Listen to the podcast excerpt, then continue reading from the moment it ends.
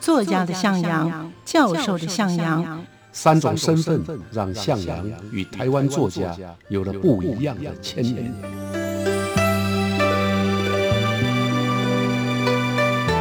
听向阳与徐凡谈他的作家朋友们在写作这条路上，生命与创作如何交织出最灿烂的光芒。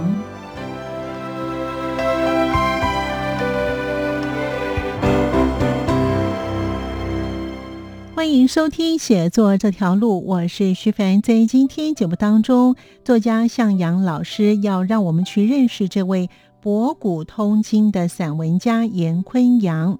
在台湾散文作家众多，写作的题材多样化，技巧也多变，但是基本上仍然以作家的生命经验和生活醒思为内容，表现作家人格、思想以及情感的文字风格，成了多彩多姿的千言竞秀的盛景。然而，严坤阳就在这些众多现代的散文家当中，属于可以融通古今、锻炼词藻。亲近词巧的作家，我们一同来进入他的世界。欢迎收听《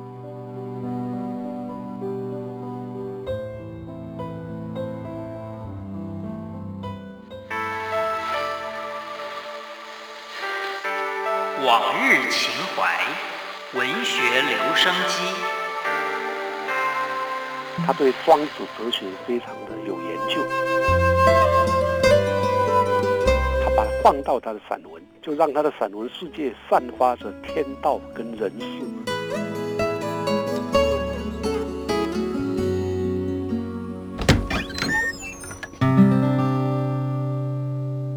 推开文学家的门。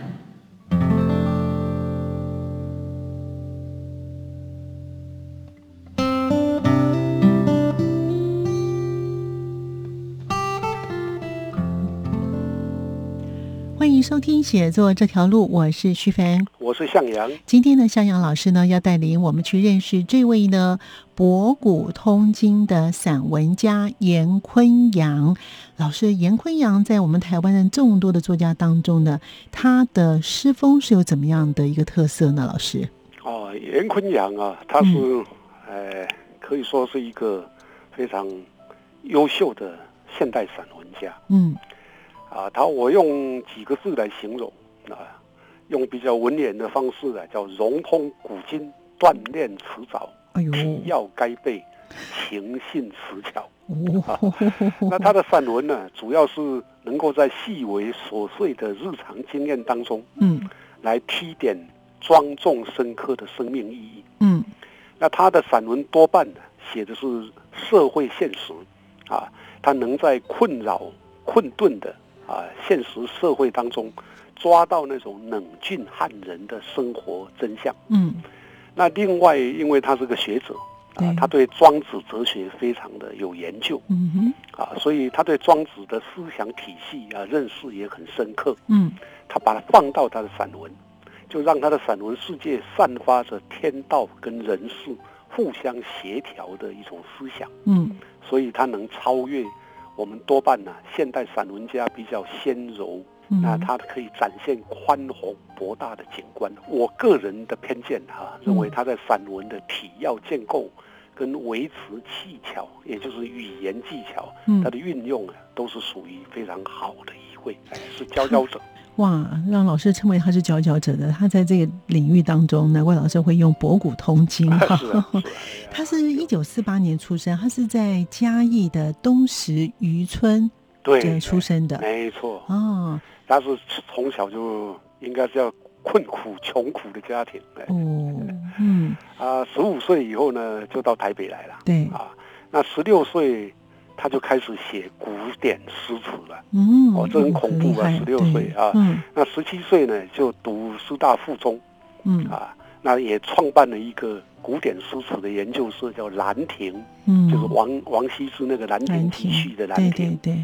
那积极的阅读古典文学，嗯，所以这使得他奠定了非常深厚的国学基础，嗯，到了十九岁的时候，参加中国诗经研究会的征诗得奖。嗯啊，这非常早就已经有才气了。嗯，啊，那后来跟古典诗人张梦基呢，也互相写诗啊。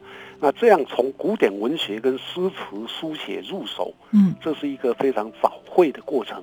嗯，啊，我们放到当代散文家当中，其实也不多。嗯嗯，啊，因为懂得古典文学，啊，也往往呢会受到古典文学的某些限制。嗯嗯，啊，要写当代散文呢，就比较不容易。嗯哼，他懂得当代散文，可是对古典文学有点隔阂的话，也很难。对啊，所以这两者互通啊，这也就造就了严坤良散文世界的一个基础。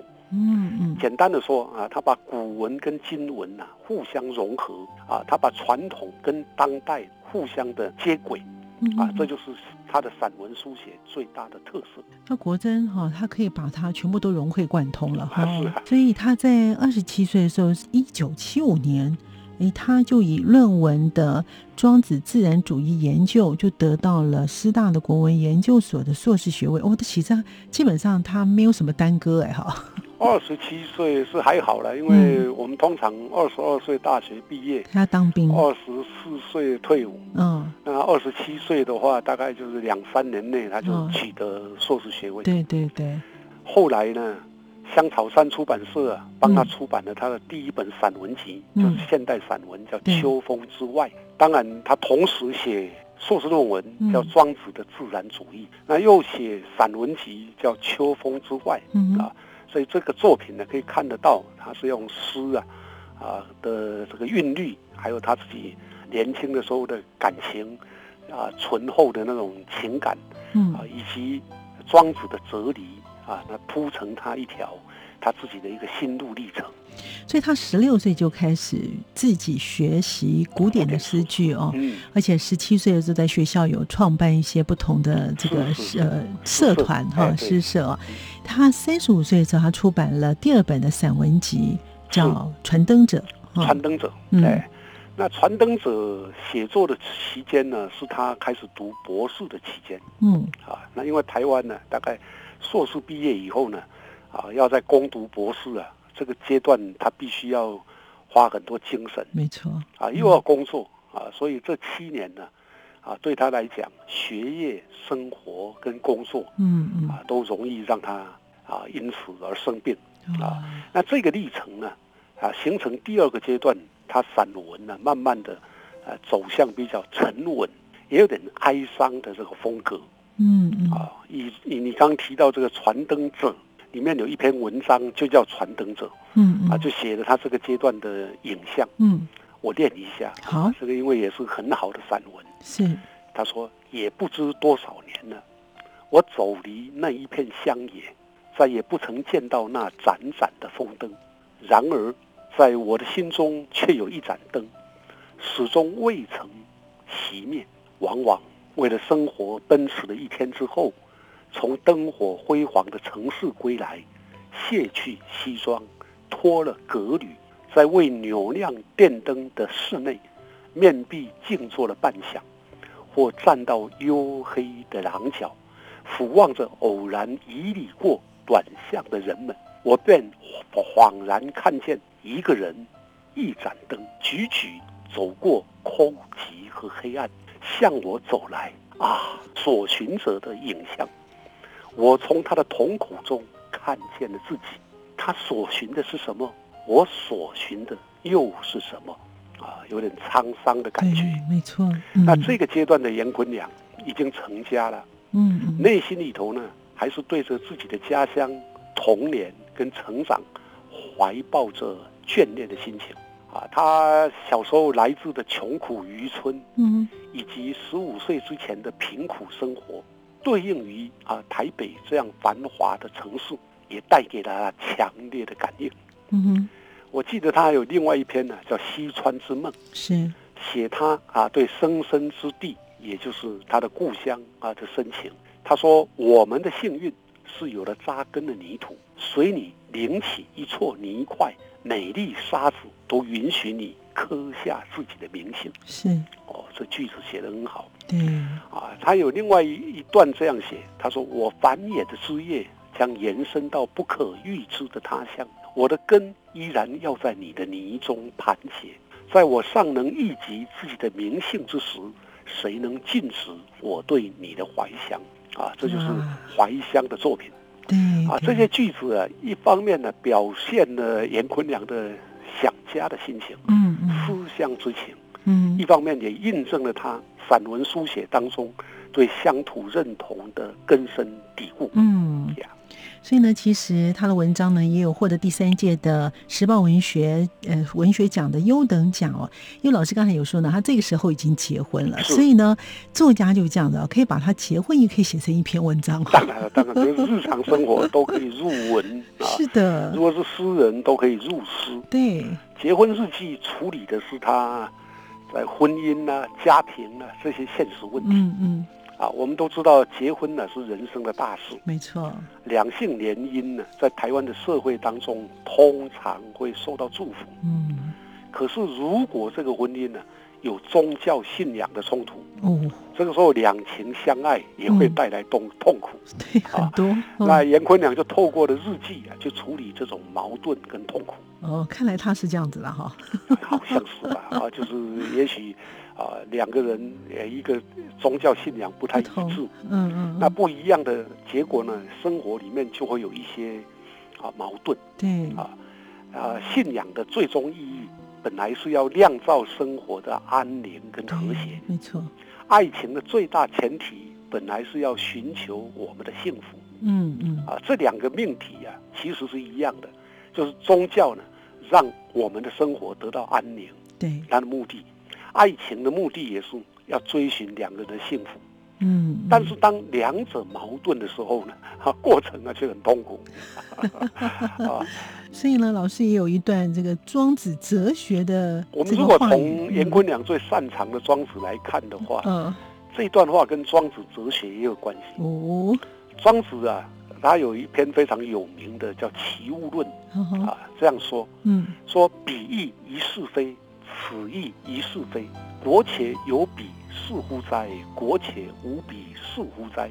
又说：呜呼然，然于然；呜呼不然，不然于然；呜呼可，可于可；呜呼不可，不可于不可。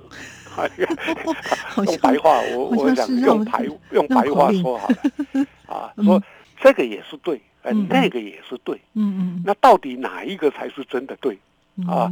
啊，这个也是这样。那个是那样。啊，有人认为这个应该是这样才对，有人认为啊那样不对，啊到底是谁才对啊？他要讲的是这个意思啦。庄子有一篇《秋水》讲的更直接，嗯哼。他说：“因其所然而然之，则万物莫不然；因其所非而非之，则万物莫不非。”啊，用白话说，我们从对的角度去看一件事情，嗯，那什么事情都对。嗯，如果你从不对的角度来看这件事情，那什么都不对啊！你看在疫情过程里面的各种啊讨论，不也都是这样吗？是的，啊，当我觉得你这个对的啊，我如果我站在欣赏你的角度，就说哇，什么都很好。可是我如果不欣赏，我就觉得啊，什么都不好。这是庄子的秋水讲的很好，真的讲的很好。那严坤良的这个。呃，散文也经常会把庄子的思想啊表现在里头，嗯啊，所以在刚刚谈的这一篇文章里面可以看到其中的啊运用。嗯，所以他从传灯者之后呢，在一九八九年到两千年这段时间，其实他也写了蛮多的一些不同的著作，是吗，老师？这个阶段呢，是他散文的最迸发的阶段，也就是他可以说在台湾的散文界里面建立他的。这个散文地位。地位最重要的阶段，所以他出版了《想醉》《手拿奶瓶的男人》嗯嗯，智慧就是太阳，人生因梦而真实，圣诞老人跟虎姑婆，还有上帝也要打卡，好 六本散文集，啊，到两千零三年呢，九哥帮他出版了代表作。啊，叫严坤良精选集，嗯嗯，就是这六本散文集的精华。这六本散文集呢，基本上还是延续前头我们说思旧怀乡，对啊，也有针砭人性、讽刺社会的啊。另外，更重要的是，它有一部分是用寓言跟思想做基础来展现他的散文的风格。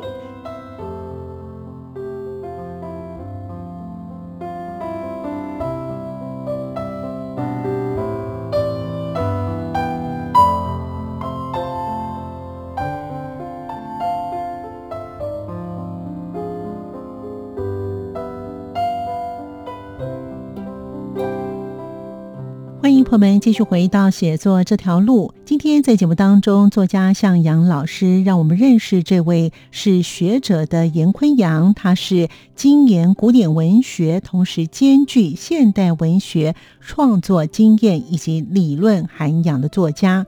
他的散文世界也表现了。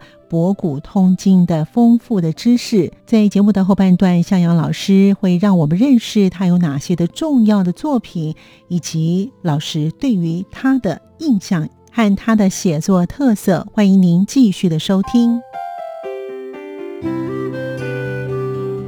到了这个狗的研究了，龙的研究了，乌龟的研究，鼠的传人啊，来来比喻啊人的问题。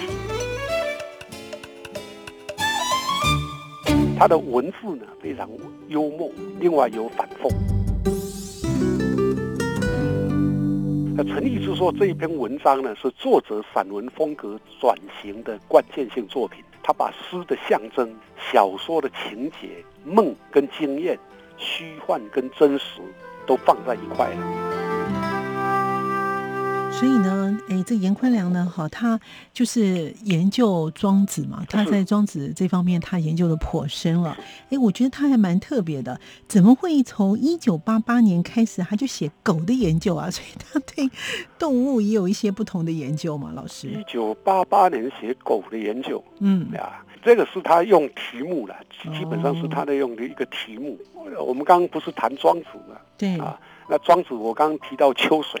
嗯，秋水里面有一篇啊，还有一个故事，嗯，就是庄子跟惠施啊，他他们在壕上的辩论，嗯，啊，这个故事大家都知道啊，庄子跟惠施说啊，你看桥下那些鱼呀，啊，是多么的快乐，对，啊，那惠施就反问他了。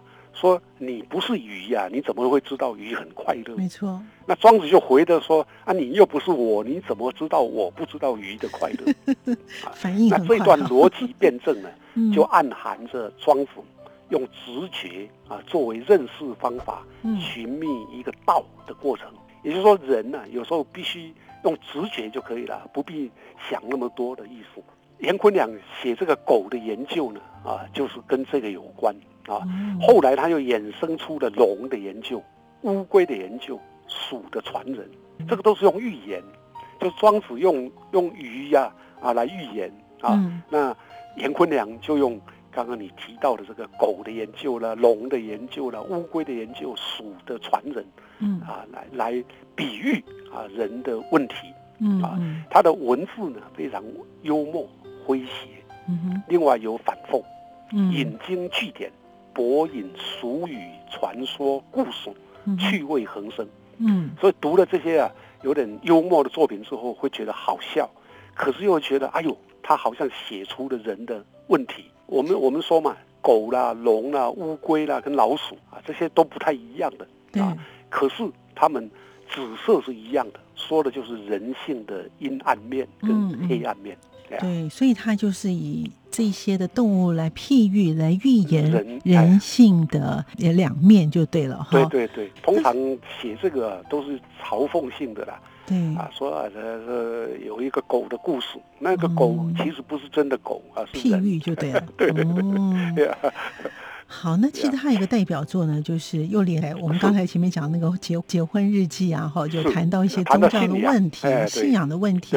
哎，他又写了一篇，就是信仰有时候有时是一种惩罚。我觉得这一篇呢也非常深刻。嗯啊，他第一节是写做礼拜啊，因为信信徒要去做礼拜。对，那信徒坐在教堂里面呢，不管牧师说什么，因为。只要坐在教堂当中，他们就觉得平安嗯，哎，我相信。哎，这个有很多人共同的感觉。对对啊，那他们的罪恶感呢，可能不在于生活中做错什么事，而在于破坏这个好习惯。也就是说，如果我不去教堂做，我觉得就会有罪恶感。对。那第二节呢，不是写基督徒或者天主教徒了。第二节写台湾的乡土啊，乡下的老人呢。捧着神像去坐火车，中年的妇人呢会起来让位给他。那中年妇人让位给他，不是因为这个乡下的老人年纪大，而是因为他捧着神像。这个我相信。所以这个这个作品呢，目的啊不是要抒情啊，是在表现一个啊他看到的。道理哈，所以叫做寓言嘛哈，啊，就是能够引人入胜，而而有奉寓的那种功功效。其实后来我发现 啊，喜欢庄子的人哈，其实对那个人的生死啊，他们其实也对，所以他后来也有写了一篇《一棵沉默经历生死的树》。对，这一篇散文写的很好啊，啊，这一篇散文用故事。嗯，啊，他写一棵啊，在社区里面呢，已经活了很多年。他是用站了好几年的哈，啊，曾经被众人赏爱的树，啊，这个我们在乡下啦，或者在都市的某些地方，你会看到神木或者类似的那种古木啊古树，可能呢，啊，却因为这棵树啊太大了，影响到了房子那个地基，所以就面临被砍倒的命运。可是最后呢，屋主呢又觉得不忍。所以啊，就用去世的方式来逃过他的死劫。为什么要去世呢？为什么呢？啊，就是把那些根呐，把它整个把它整个割除嘛。那这样就叫去世了哈。所以那个树基本上是不会被砍倒的啊。它不要影响屋子的地基的那个部分的根呢，都被砍断了嘛。啊，他后面有一段啊，我觉得也很好的一句话。嗯，他说：“一棵沉默的树，被种植，被赏爱，被生物。”被砍掉，被同情，被留存，在人们的转念之间，以几度历经生死啊，这个很深刻。对，啊，这个其实我们把它换成一个沉默的人啊，被赏爱，被生恶，被砍掉，被同情，被留存，都在转念之间呢。嗯嗯，啊，这个这个就有哲学的思维。对，啊，其实他们说，其实在这个缺乏正确知识基础的权力世界当中。我们都可能是一棵几经生死的树，但千万不能只是沉默。所以，这后面这一句话更重要。对，哦，我们毕竟不是树，我们虽然可能像树一样被砍掉、被同情，可是我们不能沉默。嗯，对对对。所以呢，他呢，在呃一九九六年之前的散文呢，跟他在九六年之后的散文会有很大的不同吗？老师？呃，一九九六年之后呢，他发表了一篇也是名作啊，也是有名的散文，叫做《不知终站的列车》。对，这个阶段他的文字风格又改改变了。那这个文散文后来被收入陈立之所编的《散文二十家》，嗯，也是台湾当代散文的二十个重要作家。嗯。他的列在二十家以内。嗯，那陈立之说这一篇文章呢，是作者散文风格转型的关键性作品。哦，他把诗的象征、小说的情节、梦跟经验、虚幻跟真实都放在一块了。嗯，啊，用奇诡的手法，用魔幻的手法去写人生，具有震撼性。嗯嗯，啊，怎么说呢？在这篇作品呢？这个严坤良把故事啊的场景放在火车上，嗯。啊，然后里面有一个主述者叫我，也就是不未必是作者的我了哈，啊，在射杀两只疯狂追咬着我的狼犬的梦跟非梦的界域醒来，就好像是梦又不是梦的那种状况醒来，对，一开头就很魔幻，啊，接着呢他就把整个梦境啊再说过去了啊，他说全身赤裸。啊，跨间悬垂着累累如果实的洋务的列车上，嗯嗯，啊啊，还有追赶我的两只大狼犬，然后呢是车窗外的风景，车窗内的旅客，以及我在似梦非梦当中回忆的景象，嗯啊，所以这个这个列车呢不是失速列车，是魔幻列车啊啊，最后呢是列车忽然间停了，啊，紧急刹车。嗯啊，所以我就拉着邻座的那个女子的手下车，然后跑到台北城的某个宾馆做爱，后来被告了通奸，三个月以后自杀死亡，然后遗嘱就交代我们活着只有籍贯没有家乡，除了性、金钱跟权力没有希望。啊，所以这个是一个寓言体的散文，嗯，又像诗，又像小说，又是散文，啊，这个所以，啊，我们也可以看到，那个我，散文中的我，啊，是行尸走肉的，对啊，那么我们活着，如果就像遗嘱所说的，没有籍贯啊，只有籍贯没有家乡，对，除了性、金钱跟权力没有希望，那么活跟死啊都没有差别。那掌握权柄而全裸的那个列车长，跟两只大狼犬，隐喻的是乱世。嗯嗯，啊，就是掌权者。那不知终站的列车指的是什么？导致的人民的人生，对，也是一个错乱的社会比喻。嗯，呀，就是这这列车啊，一路前前行，但是不知道会到哪里结束。哇，所以他速列车了。对，真的。所以他之前散文的书写的方向跟比较古典，到到这个阶段就很现代，对，比较现代，没错，比较反顾现实，比较凝视社会哦。没错，没错。嗯，那老师可不可以跟我们听众朋友再分享一下呢？严坤阳呢，这位呢，博古通今的散文家呢，不管是研究古典文学啦、散文啦、抒情等等啊，有他的特色以及老师的一个总结呢？好。好，我想啊，严坤良已经退休了，嗯啊，那他本来在东华大学，啊，后来又到淡江大学，嗯啊，现在应该是退休了，啊，那他后期啊，就散文就写的少了，我觉得非常的可惜，嗯嗯啊，因为散现代散文的书写啊，来到严坤良啊，我认为才展现了用艺术的手法。去承载人生思想跟智慧的这种点磨，嗯，他凝视社会，反顾现实，对，又从现代社会的表象指出人的问题跟根本，所以可以引发读者心灵的关照。那文学表现又具有艺术性，所以开创的是宏大的格局。嗯，当然我说的可惜就是后来啊，他停笔了。嗯嗯，作为一个精研古典文学。然后又有现代文学创作跟经验的作家，严坤良的世界就如同你刚刚提到的，叫博古通今。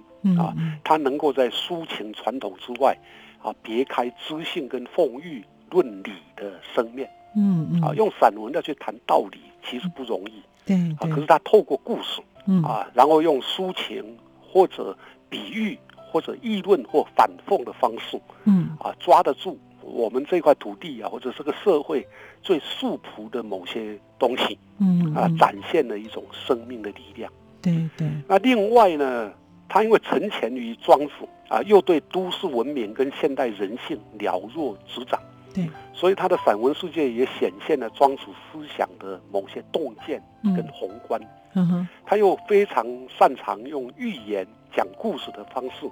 来运用在散文当中，嗯，所以他的散文读起来结构非常的啊精巧，嗯，文气呢也都很很深沉，嗯，啊，这就是他的散文可贵之处，嗯嗯，啊啊，这一位散文家啊，虽然。这几年来作品比较少了，可是还是值得大家啊去看一看、去读读他的散文。对他也是在众多的战后的年代的作家当中，也是一个蛮出色的作家哈。是是。好，我们今天呢非常感谢向阳老师呢，让我们认识了这位呢博古通今的散文家严坤阳。谢谢向阳老师，也谢谢听众朋友的收听，我们下次见了，拜拜。好，谢谢大家。是阳光，翅膀打开了世界之窗；是阳光，翅膀环绕着地球飞翔。感谢您的收听，我们下次见。